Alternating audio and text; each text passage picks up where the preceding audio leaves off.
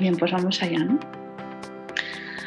Hola, bienvenido, bienvenida al podcast de Living la Vida Yoga. Aquí servidora Irene Alda. Hoy tenemos de invitada a Sara Teller. Sí, os la estoy mirando porque estamos aquí en videollamada y quiero asegurarme que pronuncio bien su nombre. Y bueno, Sara es eh, física, eh, tiene un doctorado en neurociencia y además de trabajar la mente, pues también eh, cultiva el cuerpo como bailarina durante muchos años y también como profesora de yoga. Así que bueno, he decidido invitar a Sara porque me parece un perfil muy interesante, también con el que obviamente, si me conocéis un poco, me siento muy identificada de esta dualidad de científica con eh, trabajar el movimiento. Así que nada, aquí la tenemos. Sara, bienvenida. Hola a todos y todas. Así que bueno, primero te quiero preguntar, eh, ¿cómo te presentarías tú? Yo te doy una breve explicación o descripción, pero ¿cómo te gustaría presentarte? No, me encanta la presentación. Eh, si me tuviera que presentar yo, pues también diría que tengo una base ¿no? científica, hice la carrera de física, hice el doctorado, como bien has dicho, de neurociencia, pero también siempre he sido una amante del cuerpo, ¿no? O sea, eso, he bailado durante muchísimos años y ahora también pues eh, compagino, eh, estoy trabajando en un instituto de ciencia y también lo compagino con el movimiento del cuerpo haciendo clases de yoga. Entonces sí, soy bueno, como tu perfil, ¿no? Esta superdualidad eh, cuerpo-mente que me encanta. Y bueno, si la queréis encontrar, Sara está en, Barcelona. Y bueno, luego eh, os pondremos toda la información para encontrarla, pero os recomiendo mucho sus clases. Cuando salga este podcast ya habré ido a una suya, pero bueno, simplemente viendo cómo se mueve y transmite ya por, redes, eh, estoy convencida de que pongo la mano en el fuego, que tenéis que ir. Y bueno, también compartir ya que Sara hace nada, junto con eh, un, compañero, Ferran Casas, ha sacado el, libro El cerebro de la gente feliz. Que bueno, primero enhorabuena, Sara, porque hacer algo así es como, bueno, dinos, es mucho trabajo, ¿no? Sí, bueno, muchas gracias, Irene. Eh, sí, ha sido un trabajo titánico, realmente, sobre todo yo creo que mi parte, ¿no? De que explico a nivel científico, ¿no? ¿Qué le pasa al cerebro cuando eh, padecemos estrés, ansiedad y cómo estar mejor, ¿no? Y cómo tener un cerebro feliz al final. Eh, ha sido, bueno, meses y meses de investigación profunda, no solo acerca del, de, no sé, de, de, la mente, sino también acerca de muchos diferentes sectores, ¿no? Como es la comida, el dormir, el ejercicio físico, quiero decir, a veces pensamos en el cerebro y solo pensamos en el cerebro, ¿no? Y, nos olvidamos de que este está interconectado, ¿no? Con el cuerpo y con todos sus órganos y entonces es importante cambiar muchas facetas o áreas de tu vida para realmente, pues eso, acabar teniendo este cerebro feliz, aunque a mí me gusta más decirle cerebro en calma o cerebro sereno, ¿no? Relajado. Muy bien. Em, el, libro trata sobre, bueno, un poco la ansiedad, ¿no? Como has dicho, el traer en, calma. Entonces, este tema, ¿por qué te empezó a interesar a ti? ¿Cuál fue un poco tu llamada a, decir, quiero, quiero entender más esto? Pues bueno, por experiencia propia tengo que confesar, hace cuando acabé mi tesis, hará unos cinco años, eh, pues del estrés final, que supongo que me entenderás tú, ¿no? Ese estrés de corre, corre, aparte justo ese año nos dijeron, tienes que, se tiene que acabar, los, el doctorado se tiene que hacer en cuatro años, ¿no? Entonces yo tenía planeado en acabarlo en más años y, y entonces me cogió el estrés máximo al final. Tuve que estar, no sé, días y meses hasta las tantas de la madrugada escribiendo entonces ya veía ¿no? que mi cuerpo, pues, o sea, adelgacé mucho, no dormía bien, no, eso, no comía bien. Entonces ya empecé a notar que, una falta de control ¿no? del cuerpo. Y después, justo al acabar, me fui de viaje sola a recorrer el sudeste asiático, que a veces según qué zonas no es fácil, como nos estuve, por ejemplo, en Nepal, y allí me cogió el primer ataque de pánico, ¿no? Pues ya tenía, llevaba tres meses viajando sola, estaba en modo supervivencia total, Ya venía arrastrando, ¿no? Pues quizás no, no, llevaba la mejor calidad eh, física, ¿no? En mi cuerpo. Y entonces ahí ya peté. Y cuando llegué a Barcelona, pues estuve un año ahí intentando superar esos ataques de pánico y fue justo conocer a Ferran Casas, ¿no? Eh, dejarme en sus manos y todo cambió, ¿no? De repente bueno, pues empecé a comer muchísimo mejor, me cambió la dieta, pusimos unas rutinas eh, para el sueño, para también el trabajo. Empecé con el yoga a hacerlo cada día, ¿no? Empecé a hacer eso, a crear unos hábitos saludables que hicieron que me recompusiera y entonces el, cerebro ya, o sea, cuando eso cambias según qué cosas, según qué hábitos, eh, esto ya tiene un impacto increíble en el cerebro y cuando tu cerebro entonces está digamos, funcionando de manera normal, ¿no? Porque cuando padecemos ansiedad está muy alterado. Entonces ya todo es mucho más fácil ¿no? de gestionar y, y, a partir de ahí yo le tengo tanto cariño, tanto agradecimiento que, que, bueno, ahora trabajo con él y ahora hemos escrito este libro juntos.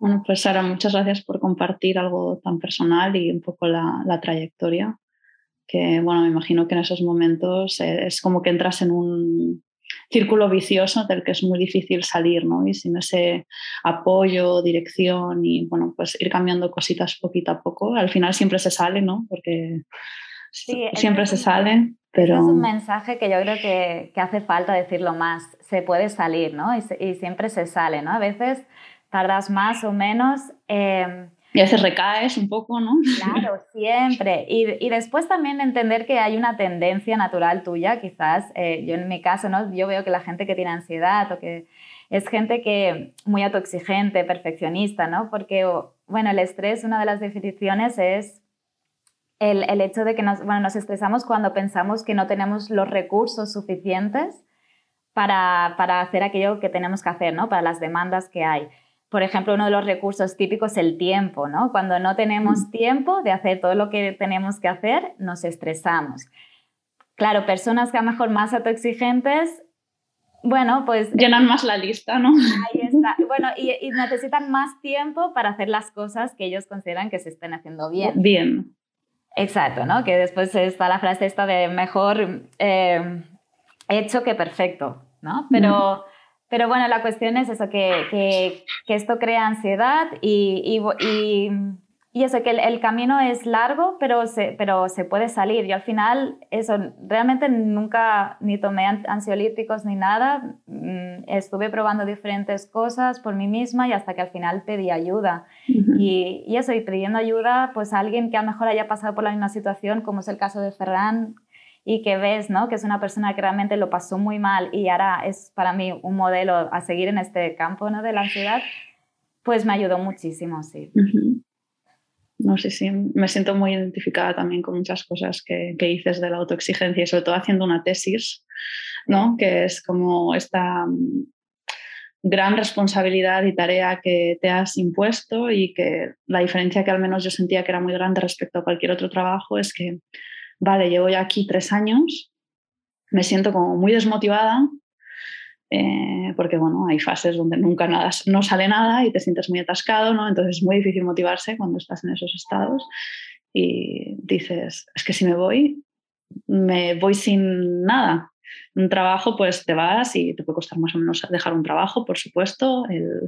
la economía de una persona obviamente también es parte del bienestar, pero te sientes como muy atada, ¿no? Porque es como he tirado, entre comillas, he tirado, porque todo dependerá de la situación. Igual necesitas salir de ahí por, por ciertas razones, pero como que sientes esta presión, ¿no? Yo creo, en la tesis.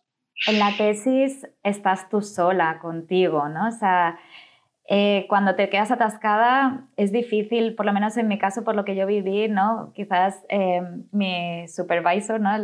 mi tutor, digamos, eh, yo dominaba más que él el tema, claro, es que la tesis es profundizar en un solo tema, entonces él iba un poquito a riendas de mí, ¿no? Y si yo me quedaba atascada era yo conmigo. Y ahí también hay una autoexigencia y una presión con una de tengo que sacarlo, tengo que sacarlo porque si no, no voy a llegar al número de publicaciones que tengo que llegar para poder publicar la tesis, ¿no? Bueno, para acabarla. Claro. Y sí, sí, es, es, es un camino difícil, ¿eh? Igualmente muy interesante y... Y muy bonito. Y, muy y bueno, que aprendes muchas cosas, igual que el camino de una persona eso que, sufre, que ha sufrido o que sufre ansiedad también, ¿no? O sea, cuando se nos vienen dificultades encima, también la parte bonita es que puedes aprender muchísimo, ¿no? Mm. De todo aquello que estás viviendo. Mm. Sí, mm, también eh, una de las cosas, supongo que viene también con la edad, con los años, ¿no? Y la experiencia y el, digamos, tenerte que enfrentar a más situaciones que la vida trae, es eh, el hecho de, pues, igual tener esa sensibilidad, como, como sabes cómo eres tú contigo mismo, siento que a veces te permite tener un poquito más de empatía hacia los demás, de, ostras, igual le estoy metiendo mucha presión o pidiendo algo y a saber en qué estado mental está esta persona. Y no quiero que pase algo similar eh, a, lo que, a, lo que, me pasa a mí si fuese al revés, ¿no? Como que te hace tener este mm, awareness igual un poquito más, que empatizas, ¿no? Sí, Igualmente, yo creo que también al final cada uno tiene que, empezar a, bueno, o sea, si ves, ¿no? Que, realmente eh, las cosas te estresan mucho y que eres muy autoexigente, pues quizás eso, tomando las cosas menos en serio, pues ganamos más, ¿no? Ganas tú, gana todo el mundo. En el sentido de también, ¿no? De cómo interpretas tú las cosas, eh, esto puede ser variable en una misma situación, dos personas pueden ver las cosas y sentirlas de forma diferente. ¿Por qué? ¿No? Cuando es la misma mm. situación. Pues esto eh, también lo hablamos en el libro, ¿no? A lo mejor puedes ponerte tú en el lugar de otra persona que, admires y pensar, vale, ¿cómo lo haría ella, no? O, o realmente, ¿qué, ¿qué, me diría mi mejor amiga aquí, no? Como cositas así para, para, ver un poco los, que, que esa situación se puede ver de otra forma que a lo mejor te haga sentir a ti más relajada, más tranquila. Mm. No, me ha encantado esto que dices de la, palabra de tomarme las cosas menos en serio, ¿no? Me parece como muy clave. Entonces, eh, según he entendido en tu, digamos, línea temporal, el yoga vino después de la tesis. Sí, lo conocí cuando estaba viajando por el sudeste asiático. De hecho, en Bali me volví loca, cogí en un centro de yoga y creo que pasaba allí, no sé, ocho horas al día seguidas de yoga durante tres semanas. Eh, sí, y, y, por eso también tengo un cariño muy especial al yoga, porque cuando practico muchas veces me recuerda ese viaje que para mí fue muy especial, pese a que al final hubiera lo de los ataques de pánico, pero para mí me ha marcado muchísimo la vida. Mm. Entonces ya tengo la curiosidad. Entonces durante la tesis ¿Qué es lo que te ayudaba en ese momento como, como calma? ¿Qué traía esa calma a tu cerebro? Yo es que durante la tesis y durante la carrera tenía doble vida, también como ahora. y es, eh, por las tardes siempre estaba en una academia de danza, cada día, cada día, haciendo ballet contemporáneo, danza del vientre, en fin, todo. Y, y, es lo que a mí me utilizaba para liberar todo el estrés, toda la tensión, y para mí lo importante, y porque hay mucha gente que piensa en relajar y se ve como sentada en un sofá mm, tranquila, no sé, contemplando la nada, ¿no? O la ventana observando un paisaje precioso. Y realmente hay gente que sí que le funciona, pero también hay que conocerse y ver qué te funciona a ti para relajar, ¿no? Para mí relajar sí que implica un movimiento o al menos un tipo de atención. Para mí es importante hacer, para, mí relajar es atender a otro tipo de cosas que no me estresan. ¿no? Por ejemplo, en este caso, pues ponerme a hacer una coreografía y estar pendiente de seguir todos los movimientos y todos los pasos era como ¡fum! ¿no? Cambio de estado mental completamente. Entonces, cuando acababa la clase ya ni recordaba aquello que, que a lo mejor me estaba estresando inicialmente antes de entrar. Y esto me pasa con el yoga, ¿no? Es, empiezo a hacer la clase de yoga, me meto dentro del cuerpo, tengo atención absolutamente a todas las partes del cuerpo y esa atención, de hecho ya se ha visto también que mm, cuando ponemos atención a, algo, nuestro diálogo interno cesa, se calla, ¿no? Entonces esto nos hace relajar muchísimo también. Que hay gente que eso dice, ay, es que yo no puedo meditar, no puedo estar ahí sentada, ¿no? En silencio tanto tiempo, me pone muy nerviosa. Bueno, pues encuentra tu manera.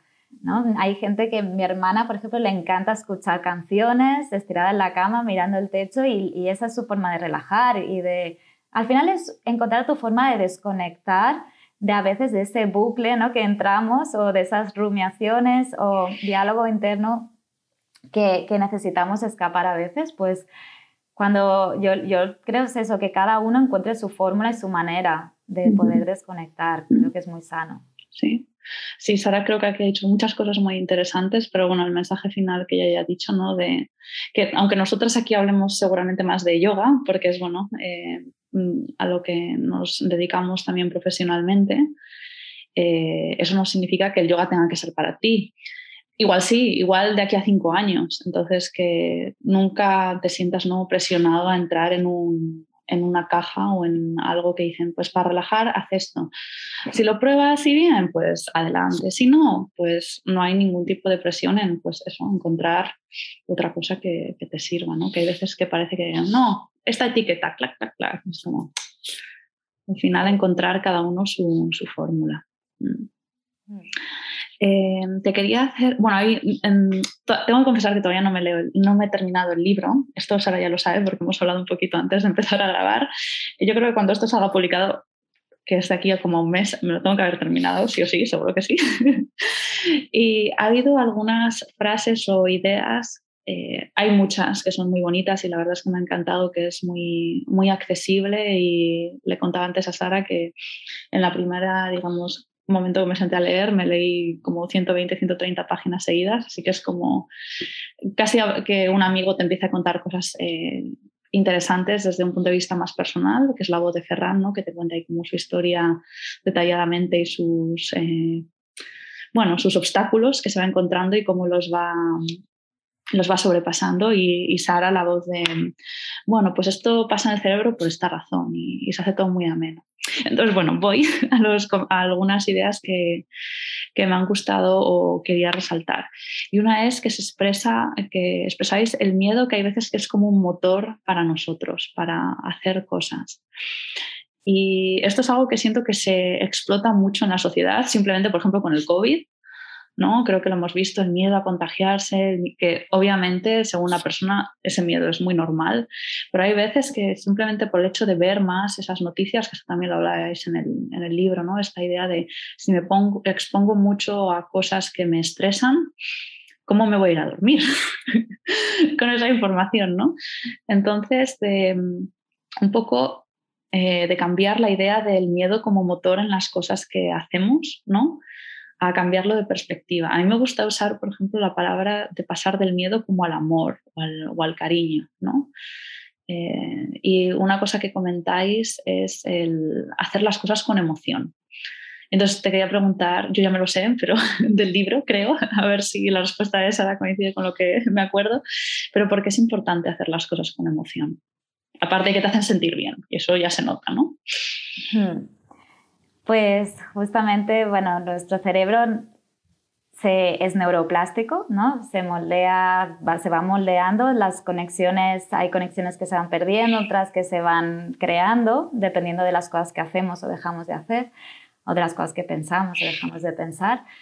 Y entonces se ha visto que cuanto más repetimos un pensamiento, por ejemplo, pues esa conexión se va haciendo cada vez más fuerte.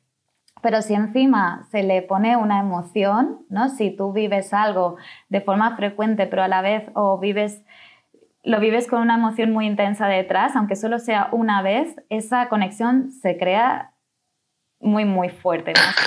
¿No? Sí, exacto. Em, por eso a lo mejor seguramente pues es el día de tu boda o el día de, no sé, nacimiento de un hijo, todos estos hechos, ¿no? Que, que la emoción impregnada detrás es tan intensa, se queda grabado en el cerebro a fuego, ¿no? Em, entonces, ¿qué pasa? Que, claro, lo que tú decías, ¿no? Por ejemplo, sobre todo en, quizás nosotras cuando éramos pequeñas en la educación, ahora mismo espero que las cosas estén cambiando, pero muchas veces también se utiliza la emoción del miedo para que las cosas se te queden grabadas en la cabeza. igualmente se ha visto que no tiene tanta efectividad como dices tú, como cuando se utiliza el amor y el cariño. Que también, claro, es otra emoción y, o sea, yo pienso, ¿por qué no se utiliza más? ¿no? Si realmente, o sea, ganamos también todas y todos, ¿no?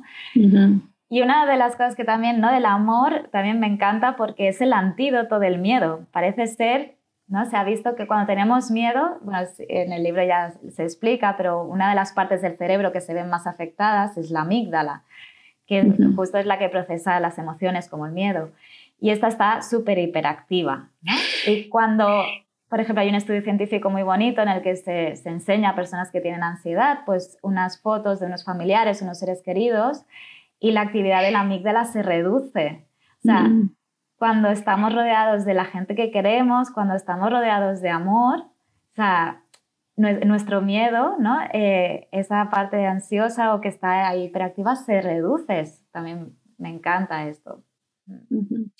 Entonces, al final, digamos, eh, está, digamos, em, eh, marca o, digamos, carril que pasamos igual desde una, una, carretera de tierra a una mega autopista, ¿no? Según eh, la emoción o la repetición que le pongamos van las dos direcciones, ¿no?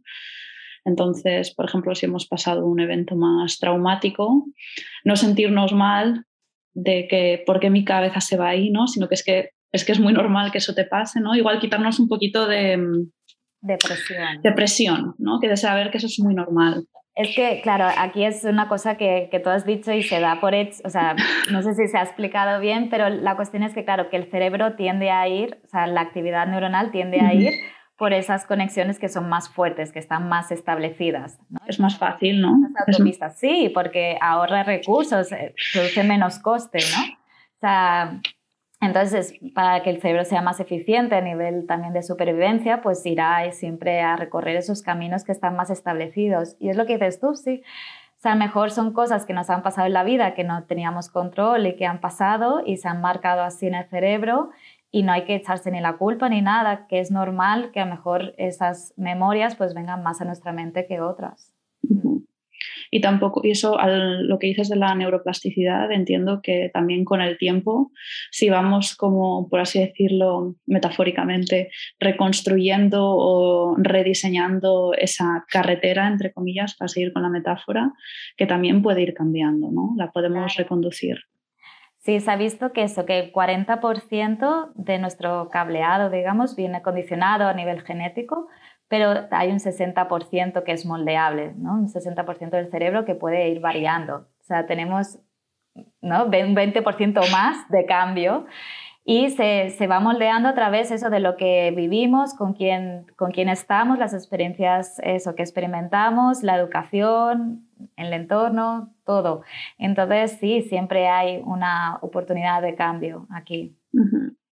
Vale, así que igual si lo tuviese que resumir, diría, uno, si tienes muchos pensamientos de un tipo por algo que has vivido, no te sientas culpable.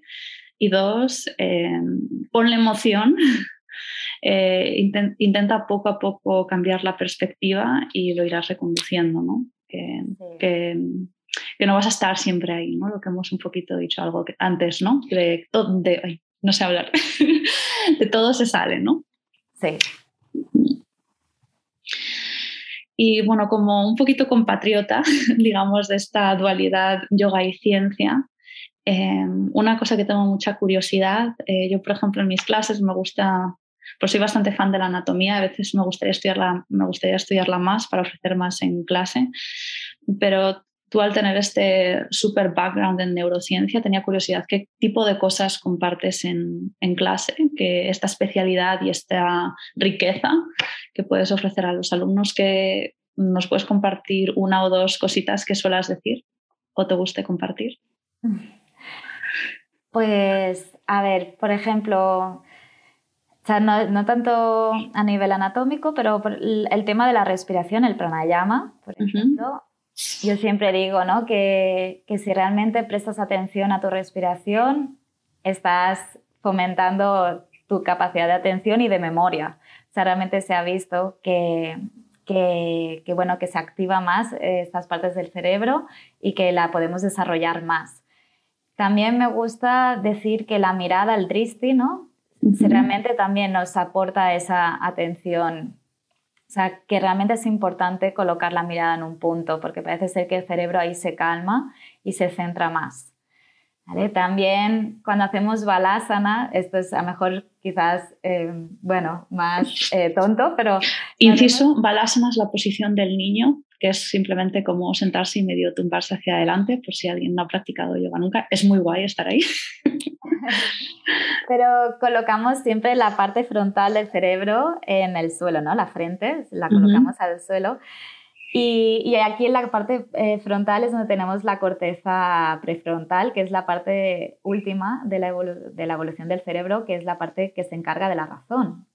Entonces yo siempre digo, venga, soltar ahí la frente bien, soltar esa parte frontal del cerebro, que soltar el control, ¿no? O sea, es como soltar ahí la razón, dejaros ir y, y eso, como que, el, que, la mente se vuelva menos analítica, ¿no? Y, y más intentar percibir el cuerpo. También, no sé, se me van ocurriendo cosas, ¿no? También es importante, es que claro, o sea, yo voy soltando cada día, siempre suelto algo, dependiendo de lo que lea y dependiendo de lo que... Por eso que, me parecía súper interesante preguntarte esto. También, ¿no? De percibir el cuerpo es, es increíble, ¿no? O sea, o sea me explico, la, tanto la propiocepción, o sea, tener la conciencia de cómo está situado tu cuerpo en el espacio, como la interocepción, escuchar, digamos, el sonido de tus órganos, no solo el sonido, sino los mensajes ¿no? que te envía tus órganos, que esto es algo muy sutil, pero yo creo que alguien que practica yoga durante muchos años me puede entender porque se empieza a percibir. Y mm, también, ojo, las personas que, que por ejemplo, sufren de ansiedad, también eh, desarrollan este, este tipo de sentido porque están muy pendientes de pues si mi corazón tiene más, o sea, como late, ¿no? Si, si me va a coger taquicardia o no, mi estómago, eh, ¿no? O sea, bueno, todas estas cosas. La cuestión es que es, es muy importante desarrollar toda esta conciencia corporal para, por, por, ejemplo, prevenir el que te, el, el que te venga el estrés eh, o ansiedad, porque el cuerpo te avisa el cuerpo es, es, un mensajero, te va avisando de cuando algo va mal, cuando, o sea, cuando empiezas a tener estrés, pues, eh, bueno, la sintomatología se ve en el cuerpo, se ve reflejada en el cuerpo, ¿no? Y es, es una buena forma de si tú realmente pues no has tenido el tiempo de tomar conciencia de qué me está pasando, cómo me estoy sintiendo, pues escucha el cuerpo y entonces a lo mejor ahí el mensaje llega más rápido, ¿no? Lo que pasa es que yo veo que la gente, o sea, se espera hasta que el cuerpo grita, ¿no? O sea, cuando ya eso, pues como yo misma antes, ¿no? Cuando ya tengo un ataque de pánico, digo, uy, ¿sabes? Ahí pasa algo. ¿Sabes? ¿Qué ha pasado? Claro, luego miro atrás, digo, a ver, pues es que era 2 más 2, 4, o sea, pero eso creo que, que, justamente el yoga, y yo lo digo siempre, incluso cuando estamos sentadas a o de pie, escuchar y percibir el cuerpo, ¿sabes? Eh, o sea, realmente imaginaros hacer el trabajo mental de imaginar cómo está vuestra posición con ojos cerrados, cómo está vuestra posición en el espacio colocada de tu cuerpo y luego también, ¿no? O sea, momentos de escucha todo el rato, de qué mensajes te está llegando. En, el en Adomuka mismo, perro boca abajo, qué mensajes te llegan de, de tu cuerpo, ¿no? Y son pequeños espacios que tomamos para ir desarrollando quizás estos sentidos y que luego a la larga te sea mucho más fácil prevenir según qué cosas porque ya tienes una escucha. Sí, lo que has dicho, por ejemplo, perro cabeza abajo, a mí me parece que es una postura que dice mucho. Es decir, si por ejemplo el día anterior has entrenado súper fuerte, piernas, ¡buah! Estira, los isquios están ahí, hola, dame cariño. y si pasas muchas horas en el ordenador, ¿no? O con mucho trabajo, bueno, es que los hombros están diciendo, hey, es la parte alta del trapecio, ¿no? Que es la parte superior de la espalda, que en general muchas personas eh, tendemos a tener contracturas ahí, está como, relájame, ¿no? Claro, claro. También, o sea, el savasana, que pobre que a veces no le prestamos la suficiente atención y creo que es una súper postura también a nivel cerebral, ¿no? Y es que realmente cuando estamos estresados, solo es a, través del cuerpo, ¿no? Lo que se llama a través del nervio vago, que, que realmente podemos relajar también la mente. Entonces, el Savasana es una gran postura también que voy comentando cuando, cuando la gente, porque ya veo que hay personas que no pueden estar quietas, tiradas en el suelo. Están, claro, en ese momento, cuando cierras los ojos y estás estirando en el suelo, lo más fácil es empezar el diálogo interno que, que, básicamente es pensar sobre cosas del pasado o del futuro, en planes futuros, qué voy a hacer después, eh, qué voy a cenar, eh, mañana tengo que acordarme de hacer no sé qué, eso está, está claro. Pero entonces, intentar llevarlos al cuerpo, ¿no? lo que hemos dicho, cuando, llegábamos cuando llevamos la atención a algún lado, la gente deja de tener ese diálogo interno. Entonces, como profesora intento siempre dirigir esa atención hacia eso, hacia el cuerpo, que es para mí lo más fácil. Y luego que si relajas el cuerpo, esto tiene una repercusión en tu mente, parece ser, ¿no? Es está, bueno, a mí siempre me gusta decir parece ser o eh, todo parece atender a qué, porque la ciencia ya sabemos que va cambiando también, hoy se dice A y mañana mejor se dice B y también dependiendo hay estudios pues más rigurosos que otros y, y bueno, tampoco me gusta que se me tome a mí al 100% la palabra, pero por eso eso, ¿no? Que cuando relajamos el cuerpo, la mente se relaja y cuando la mente está relajada, el cuerpo está relajado. O sea, como que hay una interconexión que, que, es fácil de ver, ¿no? O sea, por ejemplo, si, o sea, si yo estoy con la mente súper agitada, mi cuerpo seguramente se va a tensar, voy a subir los hombros, voy a tensar el trapecio, lo que sea Irene. Y cuando a mejor, o sea, pienso en cosas relajadas, normalmente mi cuerpo se relaja. Y al revés, ¿no? Si me hacen hacer ejercicios de relajación, pues va a haber mucha más ¿no? probabilidades de que mi mente se relaje que si estoy haciendo ejercicios de tensión, si me están poniendo... Es que la postura corporal también se ha visto que, que afecta muchísimo a, también a la neuroquímica que se segrega, que se libera en el cerebro. Es que están interconectados.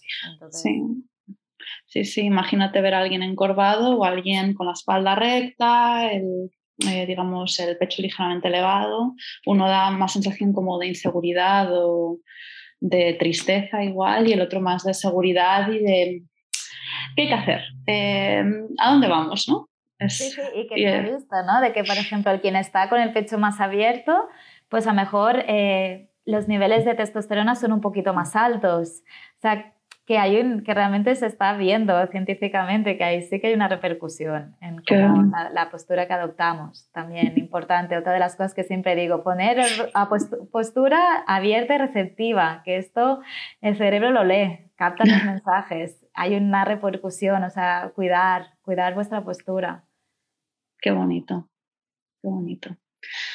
Bueno, pues hemos estado un poco hablando de cómo es la, neurociencia, digamos, cómo la aplicas un poquito al yoga, así dando estas, eh, voy a llamarlo joyas o píldoras, ¿no? Y a los alumnos que me parecen súper bonitas. Y mm, por el otro lado, preguntarte, como científica, hay veces cuando escuchas algo, lees algo o te llega información de algo que te hace llevar las manos a la cabeza y decir, ay Dios mío, ay Dios mío. Uf, bueno, sí, esto ya lo, hemos hablado alguna vez porque las dos somos un poco tiquismiquis, ¿no? Así como que, que, sí, que dices, Dios, pero ¿cómo puede estar diciendo esto así de esta manera, no? Yo que intento siempre mirar y medir cada palabra y este a veces también... A veces también debería soltarme más y decir, bueno, pues mira, que la gente lo capte como lo capte, mm, pero no sé, es como que siento que tengo ese deber, ¿no? De, de, tener, de explicar Básicamente porque también pienso que a veces la ciencia, ya el hecho mismo, por ejemplo, de que las publicaciones científicas casi todas son cerradas, ¿no? no es, em, entonces solo una pequeña comunidad, una, la comunidad científica tiene acceso a ellas. Y luego también que el lenguaje tan técnico a veces, eh, bueno, pues dificulta que, que, las personas así de a pie, ¿no? Eh, puedan entender exactamente lo que se está diciendo.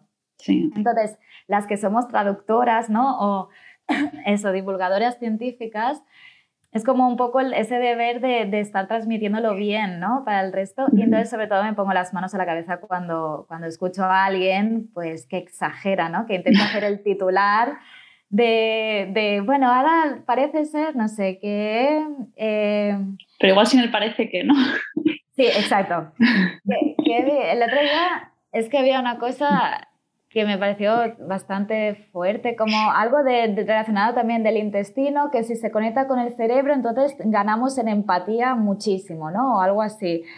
Y dices, bueno, a ver, o sea, y como, no sé, iba como, la historia se iba incrementando, ahora no me acuerdo bien, pero como que al final era como, sí, come bien y entonces será súper empático con todo el mundo, ¿no? O sea, este tipo de reduccionismo de no sé, o sea, no, no, me gusta, no, no, me gusta escucharlo, ¿no? Como, bueno, creo que hay tantas variables, tantos factores que, que, que tomar en cuenta que soltar a lo mejor cosas tan afirmadas, o sea, de sentencias tan claras, cuando a lo mejor los estudios de detrás pues a lo mejor, mm, son preliminares, ¿no? O no, no, no se sabe exactamente a ciencia cierta, a mí me daría, bueno, me echa mucho para atrás.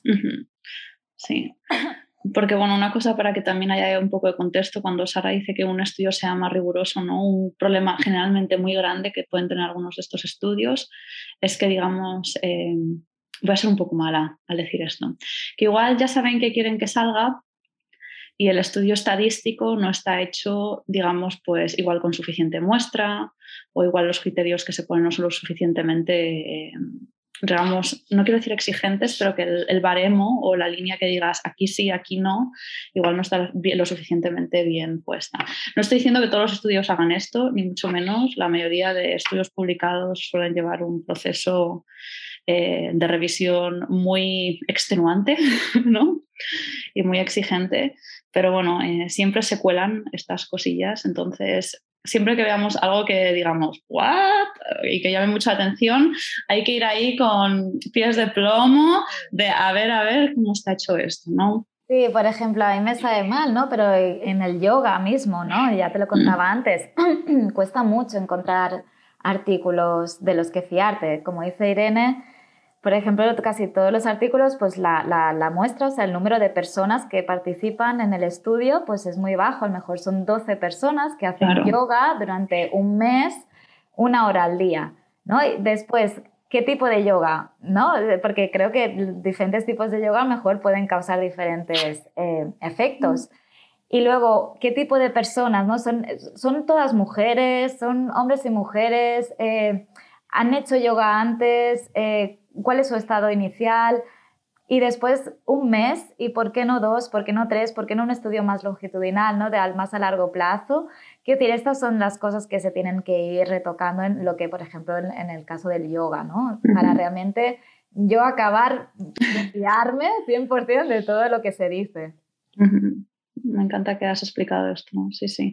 Porque claro, una, lo que te proporciona una muestra grande es que sea homogénea, que haya un poco de todo al final. Y claro, si ya coges una sección de población que, vamos a decir, pues es que ya de forma natural tienda más a cuidarse. O, o, que no tienda a cuidarse y de repente le metes un cambio muy grande, hombre, pues mejoraba notar. Entonces, que en este sentido, eh, por eso comentábamos estas cosas, ¿no? Así que sí, gracias por poner ese ejemplo. Y sí, nos metemos ahí un poquito con el yoga, porque, bueno, necesita un poquito de, de, que se le meta al final energía y en la ciencia eso muchas veces pues significa dinero, ¿no? Tanto de personal que se ponga a hacer ese tipo de investigación como para hacer la, la investigación en sí. Y cambiando un poquito de tema, eh, hay una cosa que me gusta mucho que te he escuchado en un podcast en el que participaste también, y que también he leído en el libro, que me gusta que rompes un poco cosas que se ponen de moda, que igual si estamos en un estado pues, de más estrés o ansiedad en ese momento, como que igual no nos vienen bien, aunque te digan que es súper saludable o que te va a ir bien para bla, bla, bla. Y uno de estos que me gustó, que este es el que creo que comentaste en el podcast, el de, igual en el libro también lo comentas, pero no ha llegado todavía, que es el de las duchas frías. Mm el de ducharse con agua fría y pasar frío, que se va muy bien para los las defensas, bla, bla. Entonces, si nos pudieses eh, ilustrar un poquito, Sara, de por qué igual esto no es apropiado para nosotros. Claro, es que, bueno, aunque lo de la ducha fría también tengo que confesar que también hay artículos de todo tipo. Hay una cosa, gente que dice otra. Así que yo también le pongo con mi opinión, de mi sentido crítico, ¿no? A mí me gustan aquellos que dicen que aumenta el cortisol, porque o sea, lo he vivido en mi experiencia también, eh, de, cuando estás estresado, ya el cortisol, que es la hormona del estrés, es, está elevada, que eso también nos afecta, por ejemplo, al sueño sobre todo, pues em, si te duchas con agua fría es, es, otro chute más de cortisol. Entonces, em, cuidado, ¿no? O sea, si ya estás estresado y te hace que, que, tú te levantas por la mañana muy dormido, muy tranquilito y te, y te metes la ducha de agua fría para reavivarte, te digo que venga, adelante. Pero si realmente ya estás con estrés, eh, te está costando, pues eso, ¿no? Mantener una vida relajada y no, no, pues no, no lo aconsejaría, por lo menos yo. Pues gracias por esta perspectiva, porque creo que hay veces que dices, ay, esto va bien, y lo pruebas y como que también vuelves a esa presión de que, ¿por qué no a mí no me sienta bien? O lo voy a seguir haciendo porque igual me tengo que acostumbrar, y igual es esas cosas que, pues, pues no. igual que, por ejemplo, la respiración de bástrica o la, ¿cómo se llama también, no? O sea, esta respiración que hacemos muy rápida en yoga. Ah, en la respiración de fuego. Sí. O Kapalabhati. Kapalabhati, sí. Eh, por ejemplo, también gente que tiene ansiedad, no, no, no les hagas eh, pues respirar más rápido o subrespirar porque ya, realmente la gente que, que, está estresada necesita respirar muy profundo, sobre todo la exhalación es muy importante, o sea, cuanto más larga es la exhalación, más esto tiene un buen efecto ¿no? a nuestro cerebro para calmarlo. Entonces también es, es importante también vigilar qué tipos de pranayamas hacemos, bueno, como que que no todos son ideales o dependiendo de lo que tú quieras, es la respiración de fuego, kapalabhati, que quiero, estoy medio dormida, ¿no? O necesito aumentar mi fuego interno, ¿no? Y, pues ponerme en calor ya, pues venga, para adelante, pero si estoy estresada, pues vigilo, ¿no? Quizás ese día, pues mejor hacer eh, la respiración alterna o alguna otra respiración, pues eso, más, más de relax. Así que mensaje, eh, tanto si eres profe, eh, tenerlo en cuenta y si eres alumno, como me gusta decir, sé eh, amablemente rebelde y si ves que no te va a ir bien, no lo hagas. Exacto. Sí. Y eso es la gracia del yoga, ¿no? El ajustar. es eso que al final uno adapta, sí. Ajustar. Mm. Y ya la última cosita así, eh, de un poquito como moda, eh, a desmitificar, por decir de alguna forma, es el tema de los ayunos. Sara me mira como... es que aquí también, ¿no? Cuando, cuando empecé a estudiar un poquito para el, libro, ¿no? Todo el tema de alimentación, ves que, que sobre todo eso, cuando tenemos... Eh, ansiedad y cuando no dormimos bien, se desajustan mucho las, hormonas de, del apetito, ¿no? Eh, entonces, ¿qué pasa? Que cuando, si tú, te, por ejemplo, te vas a ir a dormir sin cenar, pues esto a lo mejor hace que, o sea, que una cierta hormona pues empiece a aumentar, la, la del hambre, y esta, o sea, la, la hormona que, que, tiene hambre, esta también causa, ¿no? Que, que, a lo mejor pues tus niveles de cortisol eh, suban. Entonces, todo esto, o sea, irte a dormir sin cenar cuando tienes ansiedad, pues no. O sea, cuando estás estresada, mejor come, tampoco comida copiosa, porque también se ve que, eh, bueno, ¿no? O sea, el, bueno, le estás haciendo trabajar demasiado a, tu estómago y, no es sano cuando estamos durmiendo. Pero la cuestión es eso que sí, que y, con el ayuno realmente también es que el problema a veces es que si no nos alimentamos bien, podemos estar estresando a nuestro cerebro. Es decir, que nuestro cerebro puede, eh, todo esto también en el contexto eso, ¿no? De que si tienes, eh, pues eso, sufres mucho de estrés y a lo mejor pues tu cerebro ya está alterado, yo no le daría más alteración al revés, dale una rutina, dale unos hábitos, eh, cuanto más aburridos mejor, en el sentido de que siempre hagas lo mismo, eh, te despiertes siempre a la misma hora, si puede ser el fin de semana a la misma hora que entre semana también mejor, o sea, como para que el cerebro esté súper tranquilo, porque al final cuando estamos estresados en, en, este modo de supervivencia, ¿no? que es muy típico ahora decir, ¿no? ¿vives en modo de supervivencia o de abundancia? ¿no? Creo que es. ¿En, ¿En, qué lado estás? Bueno, pues si estás en el lado del modo de supervivencia, es decir, que todo lo ves como una amenaza, que te estresas enseguida, que sientes miedo ¿no? por cualquier cosa, que te, estás eh, altamente preocupada por, por las cosas que, te, que pasan a tu alrededor, pues intenta eso, o sea, eh, menos variables eh, raras, de dale a que tu cuerpo sepa que mm, desayuna a cierta hora, que come a cierta hora, que cena a cierta hora y cuanto más saludable, que al final saludable es dieta variada, no abusar de, de nada y cuando tienes estrés pues sí que un poco dejar lo que es el azúcar, la sal, ¿no? las grasas saturadas pero aparte de eso, una dieta variable, variada, dieta mediterránea de toda la vida, ya es, ya es bien. y, bueno, pues eso, seguir esas pautas, ¿no? El cerebro necesita unas pautas para realmente saber que le capte el mensaje de que, de que todo está bien, porque nuestro cerebro al final no le ha dado tiempo a evolucionar tanto como todos los cambios que estamos viviendo. Y es, digamos que tenemos un cerebro bastante prehistórico. Entonces, bueno, a la mínima, bueno, mira, por ejemplo, yo cuando sufrí ataques de pánico perdí la menstruación durante nueve meses, que no estaba embarazada, o sea, como si hubiera un embarazo pero sin bebé. y, y, bueno, la cuestión fue descubrir eso, la, que, que también, qué bonito, ¿no? La biología de que mi cerebro pensaba tanto, que estaba tan estresada, yo me imaginaba que mi cerebro pensaba que estaba, no sé, en medio de una selva atacada por, por mil leones y que en ese momento, ¿cómo me voy a poner yo a tener, a, a, a, tener un niño en ese momento? Pero si estás en, bueno, no, es eso, en ese modo de supervivencia, si estás, que, que, que el primero, o sea, lo que se prioriza, pues es eso, ¿no? el la supervivencia. Súper básicas, no, no las secundarias como es a lo mejor pues reproducirse. ¿no? Entonces, qué sabio, ¿no? El, en verdad, el cuerpo y el cerebro para que realmente pues pongan en marcha esos mecanismos y digan, pues esta chica ahora mismo no, no, no puede, ¿sabes?, menstruar. Y esto, pues eso, o sea, sucede con muchas eh, también otras funciones ¿no? de, de, tu día a día de, a nivel vital. Y entonces, bueno, hay, que irle mandando mensajes al cerebro de tranquilo, o sea, no estoy en una selva, sino que estoy en mi casa, tranquila, rodeada de mi gente, todo está bien. Y estos mensajes, pues, eh, cuantas más cositas puedas hacer para enviárselos, mejor. Y a lo mejor el ayuno no sería quizás el mensaje adecuado que necesita ese cerebro en ese momento recibir. Bueno, pues nada, ya, ya sabemos ¿no? qué hacer según, según nuestro estado. Bueno, me está resultando muy interesante. Espero que a los que estáis escuchando también la conversación con, con Sara, pero me temo que vamos a tener que ir cerrando. Entonces, eh, bueno, tengo unas preguntas de cierre que estoy haciendo un poco a todos. La primera ya, que es prácticas yogas, ya lo sabemos. El por qué. Eh, adelante.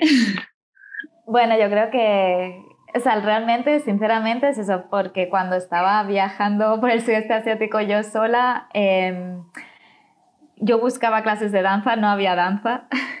y al final empecé con el yoga y, bueno, o sea, ese fue el inicio y luego pues, pues me encantó, me encantó estar en, contacto con el cuerpo y me encanta la sensación que te deja el yoga cuando acabas, ¿no? O sea, esa sensación de bienestar, de paz, de calma y, y esos momentos que te permite de tener contacto contigo misma y escucharte, creo que fue lo que al final me acabó adiccionando muchísimo y por eso pues me encanta practicarlo cada día. ¿Y cuál es tu asana favoritas y cuál, entre comillas, detestas, pero que sabes que necesitas?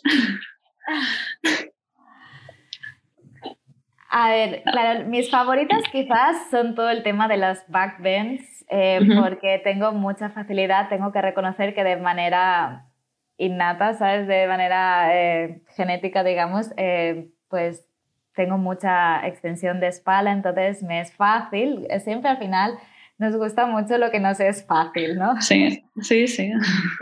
Eh, pero también me gusta mucho también todas las que son a mejor Hanumanasana, Pachimotanasana, bueno, de estirar el cuerpo, también la flexibilidad, también quizás de la danza, también me es más, mucho más fácil, entonces también le cojo con mucho gusto. Pero las que sé que tengo que hacer son las de fuerza, porque claro, yo entiendo mucho la flexibilidad y entonces yo necesito mi cuerpo muscularlo muchísimo para también proteger, porque también soy hiperlaxa, entonces eh, tengo que proteger mucho las articulaciones. Y yo qué sé, pues hay, por ejemplo, la plancha lateral, ¿no? O, sea, o, o este tipo de, de asanas así como más de fuerza, pues mm, no me apetecen tanto, pero sé que tengo que hacerlas. Y entonces las hago y al final también le acabas cogiendo el gusto, ¿no? Cuando ves que, que te acaba saliendo y... Y que no es para tanto, ¿no? Y que no es para tanto, exacto, sí, sí, sí. Muy bien. Bueno, pues eh, Sara, por mi parte, darte las gracias por tu tiempo, por todo lo que has compartido con, con nosotros, con nosotras, que me parece que hay muchísima información valiosa en todo lo que nos has dicho. Darte de nuevo la enhorabuena por el trabajazo del libro, que bueno, ahí hay innumerables horas que siempre se tiene una percepción del esfuerzo y normalmente esa percepción suele ser muy pequeña con lo que hay detrás. Así que, bueno, me lo imagino, pero creo que no me lo imagino, así que enhorabuena. Ya, muchas gracias, Irene, porque es cierto, ¿no? La gente es como que dice, ay, mira, has escrito un libro, qué bien, yo también a lo mejor quiero escribir uno. pues, supongo que igual que tú con el podcast, ¿no? Qué bien. Y después ves que todo conlleva un trabajo. Entonces también todo siempre se consta de algo, quiero decir que eh, de nuestro tiempo, o sea, cuando queremos algo hay que valorar y sobre, o sea, como revisar realmente cuáles son las tareas que hay detrás y, y ponerle ese tiempo y, y bueno, saber que quieres dedicar ese tiempo realmente, ¿no? Que hay veces que nos embalantonamos mucho a hacer cosas y luego dices, uy, pues a lo mejor hay mucho aquí. Y ahí es cuando nos estresamos. Sí, sí, sí. Entonces, tomar conciencia que sí, que todo lleva un trabajo y que hay trabajo, si detrás de un libro hay trabajo y supongo que detrás de, también de este podcast también hay trabajo. Sí, pero yo creo que menos. Más hay menos, ¿eh? Que un libro, además con todos los estudios que te has leído, Sí, sí, sí, eso sí. A lo mejor en este caso, sí. Y bueno, quería eh, que nos eh, dijeses dónde te encontramos, Sara, en, el mundo digital, en el mundo, en el mundo real. Pues eh, mira, tengo el Instagram que es Sara barra baja barra baja teller. y si no, también mi página web sarateller.es. Hmm. Ahí me podéis encontrar, también, no sé, en Facebook, si alguien utiliza Facebook, pues también Sara Teller. Y, y eso, creo que ya está. Y bueno, y el, y el, libro que se llama El cerebro de la gente feliz, superar la ansiedad con ayuda de la neurociencia, que está en la mayoría de librerías, en Amazon o no. Sí, sí, está en la mayoría de, librerías, si no se puede pedir tranquilamente. Y sí, por Amazon también se puede comprar. Ok. Y bueno, ¿hay algo que quieras decir a las personas que nos escuchen para despedirte? Ay. ¡Qué presión! Eh, nada, que, que, eso, que no tomarse la vida tan en serio, lo que decíamos, ponerle siempre humor y naturalidad a todo es mucho más fácil cuando eres auténtica, eres natural, ¿no? Ahí el miedo desvanece, porque al final el miedo un poco es esa presión, ¿no? De, querer ser alguien como debes de ser o como tú piensas que debes de ser. Entonces romper también esos esquemas también va muy bien. Lo digo porque me viene ahora aquí, ¿no? De que las dos, en creo que en esto somos bastante naturales y esto es lo que yo creo que también me ha ayudado muchísimo a soltarme y hacer todas las cosas que me apetecían hacer sin miedo y sin ansiedad y sin estrés. Y ya sea profesora de yoga también, ¿no? Que, también es una, un trabajo que a veces la gente yo creo que no considera, no tienen, no saben realmente también todo el trabajo que hay detrás de ser profesora.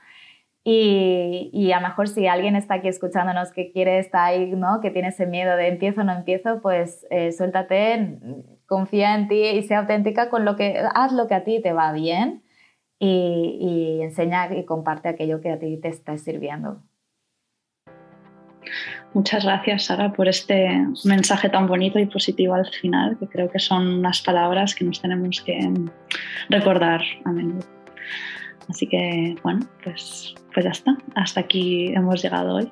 Muchas gracias, Irene. Me ha encantado estar aquí y nada, hasta la próxima. bueno, nos vemos jueves. Nos vemos el jueves.